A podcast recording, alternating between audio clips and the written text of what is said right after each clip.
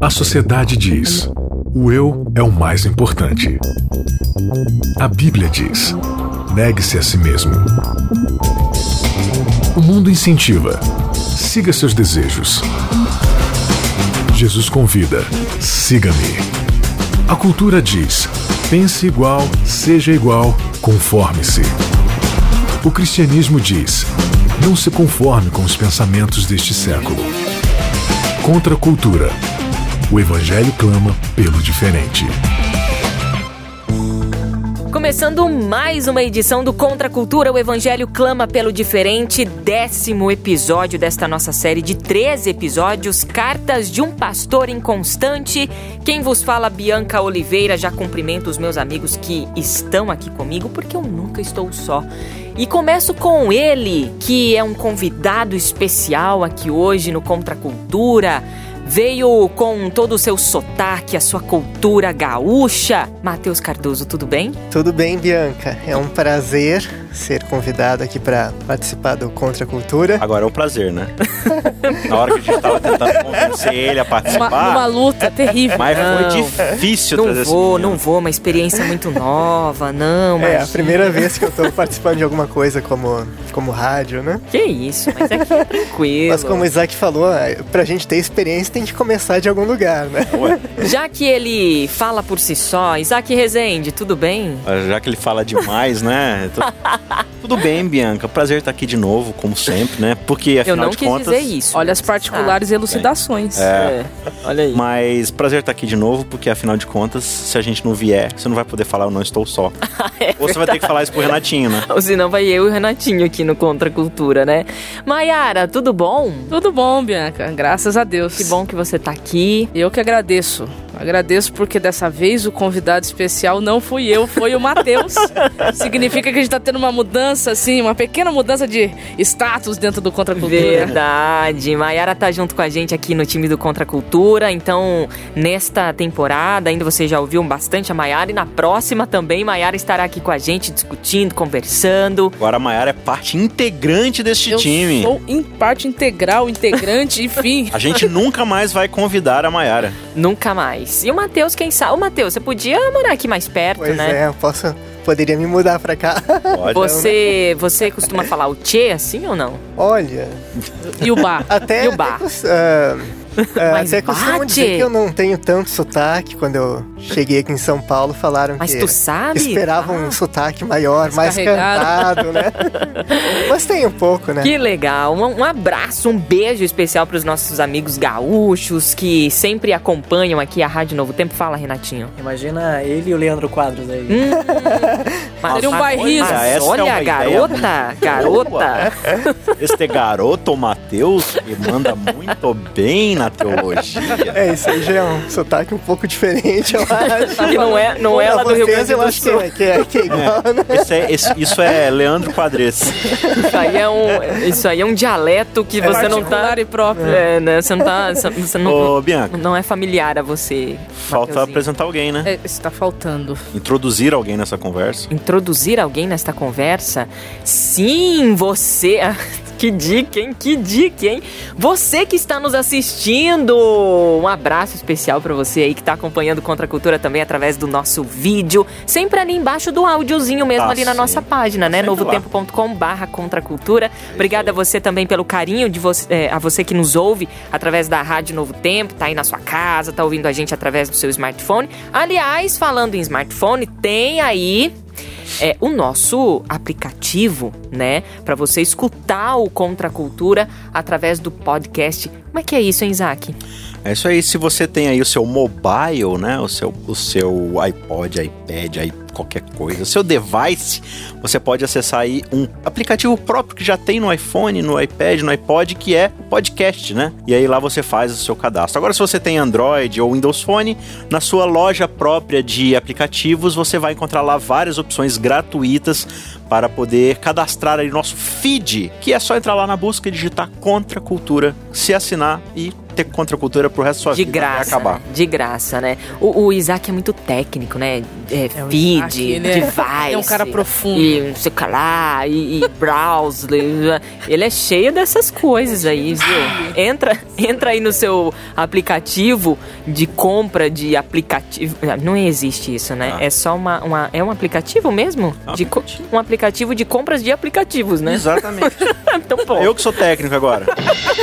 Deixa Então você é técnico e eu sou confusa, é diferente. Entendi. Deixa, deixa eu explicar de jeito mais fácil então. Entra lá naquela parada que pega aquele negócio e assina aquele treco. É nóis. Né? então pronto. Simples assim. Teoria de tudo! Teoria de tudo, esse é o título do nosso episódio de hoje e o nosso verso-chave. Maiara, você pode ler Posso o ler? nosso verso-chave para esse episódio?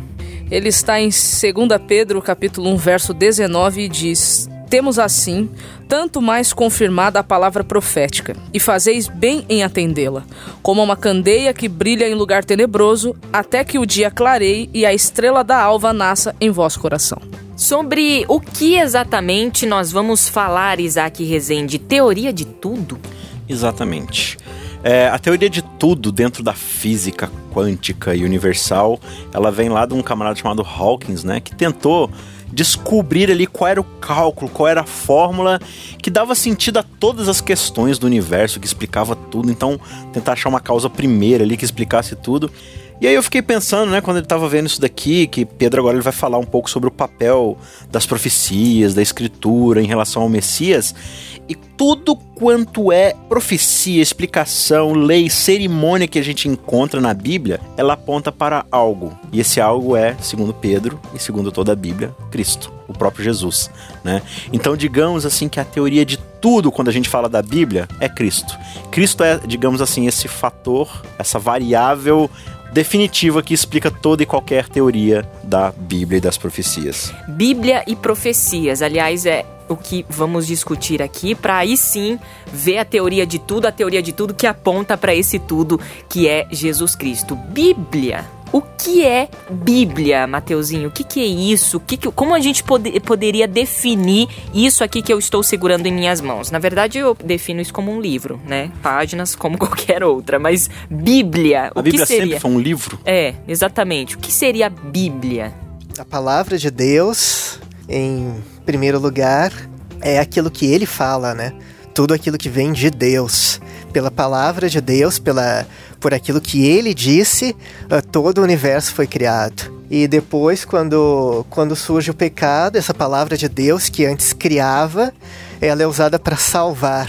E ao longo dos tempos, desde que Deus fez as, as primeiras promessas para Adão e Eva, as primeiras promessas de salvação, e todo aquilo que Deus foi revelando de maneira falada, de maneira oral, inicialmente, tudo aquilo ali foi sendo ah, acumulado como ah, a mensagem de Deus, aquilo que vem de Deus, né? E milênios depois, Deus ah, decidiu que aquilo ali deveria ser formado de maneira Juntado? né? juntado e, Definitiva, e registrado. né? registrado de maneira permanente, mais acessível para as pessoas. E com Moisés, e, e ao longo de, de 1600 anos, Deus ah, foi se comunicando com vários, hom- vários homens e mulheres que ele foi escolhendo. ah, e a palavra de Deus, que antes era oral, se tornou escrita. Muito interessante. Uma coisa que me chama atenção, né, juntando aí as duas informações, então nós poderíamos dizer que a Bíblia, que nem sempre foi em formato de livro, né, ela veio de tradição oral, depois ela foi passada para papiro, depois para pergaminho, até chegar nas nossas mãos como ela está hoje. Primeiro que é uma palavra que ela não existe dentro dela mesma, Bíblia. É uma palavra que ela foi dada, né, que representa o que ela é. Na verdade, ela não é um livro, ela é uma biblioteca, ela é uma coleção de Legal, livros. legal. É uma enciclopédia. Assim. Sim, e já que é um livro que vem mostrar quem é Deus, o que ele fez, né, e o que ele ainda está disposto a fazer, então nós temos aí 66 maneiras, vamos colocar assim, de conhecer a respeito desse Deus que é o que é a teoria de tudo, Sim. né, e o que ele veio fazer por amor à humanidade. Como amplia essa nossa noção entender que a Bíblia não é um livro ou não é algo escrito necessariamente, né? É a, é a palavra de Deus, a palavra de Deus que sempre existiu. É que essa palavra está agora registrada e mais acessível pra gente, né? Isso é muito interessante. E, e a escritora Ellen White, é, ela coloca inclusive aqui é, o autor da lição, né, do nosso guia de estudo, coloca é, um trechinho de um dos livros dela, é, Mensagens Escolhidas, e ele cita aqui de que a palavra, os escritores, os autores da, da Bíblia, eles não são a caneta, eles são instrumentos Exatamente. Sim. de Deus. Né? Não é a caneta Não de é Deus. ditado, cara. Não é ditado. É, E isso é muito Isso impressionante. mesmo. É nesse aspecto que vocês estão mencionando que a gente entende que a Bíblia contém as ideias de Deus na linguagem humana. Agora você, você imagina assim, Deus é Deus, certo? A gente é igual a Deus no sentido pleno? Não. A gente fala a mesma linguagem de Deus? Não. Não. Então Deus ele precisa comunicar uma ideia para um povo extremamente limitado. A gente já era limitado na perfeição. Agora nós somos limitados pelo pecado, os ruídos que a gente tem para ouvir a voz de Deus. Então, assim, imagina, Deus ele tem que comunicar uma verdade, um conjunto de verdades sobre quem ele é. Não, você, você imagina que é tentar explicar quem Deus é. A, a complexidade que é isso. Com essa nossa limitação. Entendeu? E aí ele vai explicar isso pra uma pessoa. Se esse cara começa a, a- a escrever o que Deus tá ditando, a gente vai ler assim, ó. Parece que a gente vai estar lendo, sei lá, uma bula de remédio se você não fez farmácia. Entendeu? Porque é um, algo muito complexo. Então Deus é, primeiramente, ele já se limita para poder tentar explicar quem ele é. E aí ele vai ter que passar por um filtro de uma cultura, de uma vivência, de uma, de uma educação. Então, por exemplo, Moisés, um cara educado nas cortes do Egito, um cara universitário, super inteligente, então papapá, papapá, papapá. Aí chama um cara lá chamado Amós que cuidava de ovelha. Exatamente. Babá, babá, babá. Aí depois chama um cara lá que era pescador e não sei, né? Tinha uma cultura um pouco mais limitada, uma educação um pouco menor.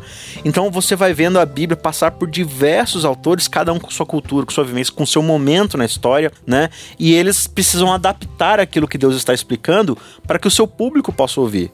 E aí o que eu acho mais fantástico é que a ferramenta que Deus criou para poder se tornar acessível para o ser humano é o storytelling, é a história, né?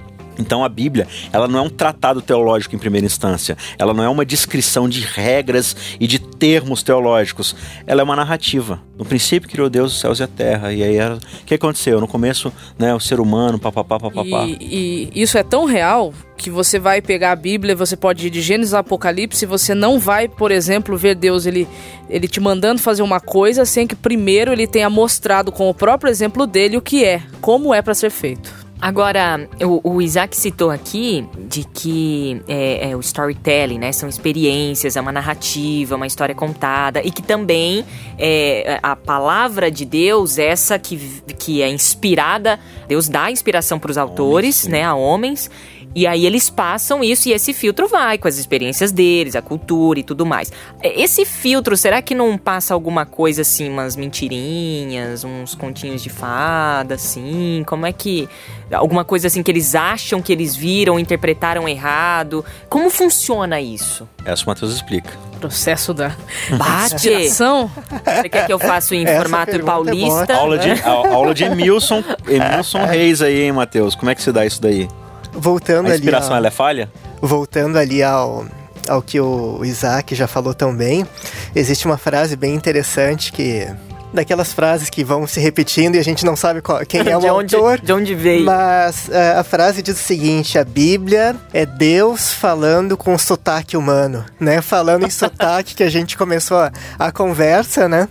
A Bíblia é mais Se ou Leandro menos isso. Quadros estivesse aqui, ele falaria que Deus é gaúcho. Né? E gremista. É, gremista. Então, uma, uma ilustração bem antiga, né, que muitos, muitos autores cristãos usam, é comparar, né, a, Bianca começou me perguntando sobre o que é a palavra de Deus, né, a, a, a Bíblia, como a palavra de Deus, ela, ela preserva esses dois elementos, né?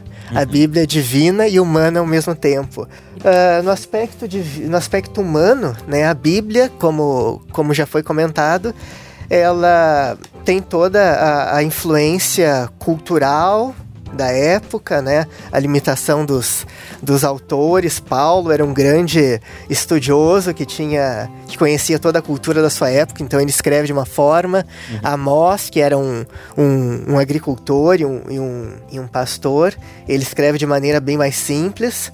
Uh, mas, né, respondendo à pergunta da Bianca, uh, Deus ele, ele deu a liberdade né, para, os, para os profetas usarem a sua linguagem, o seu jeito, a sua, a sua limitação de conhecimento, mas Uh, mas a Bíblia não foi ditada, né? Uhum. Mas daí respondendo a pergunta da Bianca, essa é uma questão complexa e a gente tem que andar até chegar lá. Uh, apesar de tudo isso, apesar de Deus ter dado a liberdade para os profetas, para os escritores, Deus ele, ele deixou essa liberdade até um certo ponto, né? Uhum.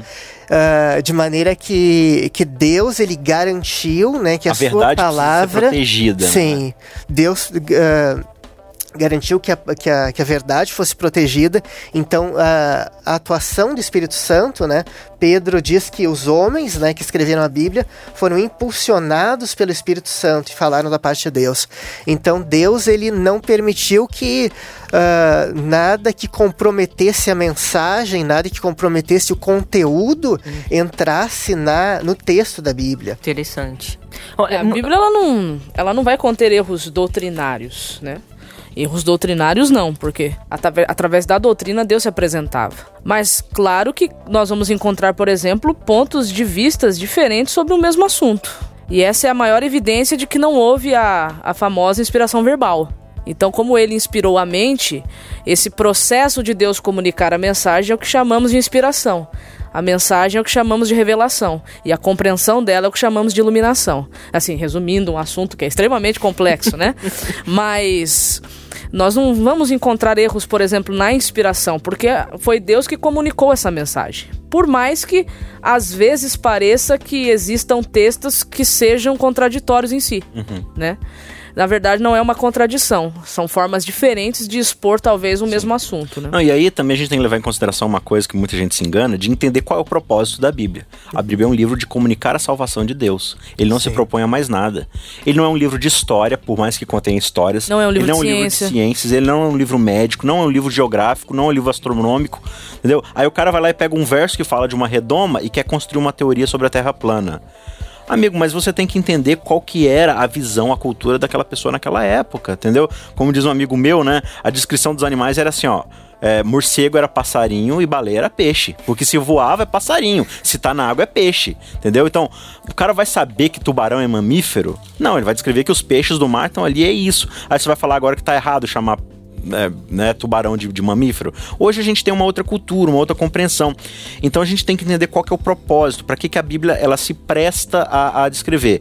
E Pedro, retomando aqui né, o, o, nosso texto, ele vai falar o quê? A, todas as, as, descrições proféticas elas estão apontando para Cristo. Uhum. Então, o único propósito da Bíblia aqui é nos revelar quem Deus é através da pessoa de Cristo. Então, né, no fim das contas, a Bíblia é um enxerto da história de Deus. É uma seção da história de Deus onde a humanidade está inserida como coadjuvante. Inclusive aqui em 2 Pedro 1,16 é, que eu, perguntei, né? E aí, será que não, não pode ser um conto de fadas e tal? Pedro, é, é Pedro deixa bem tá claro, né?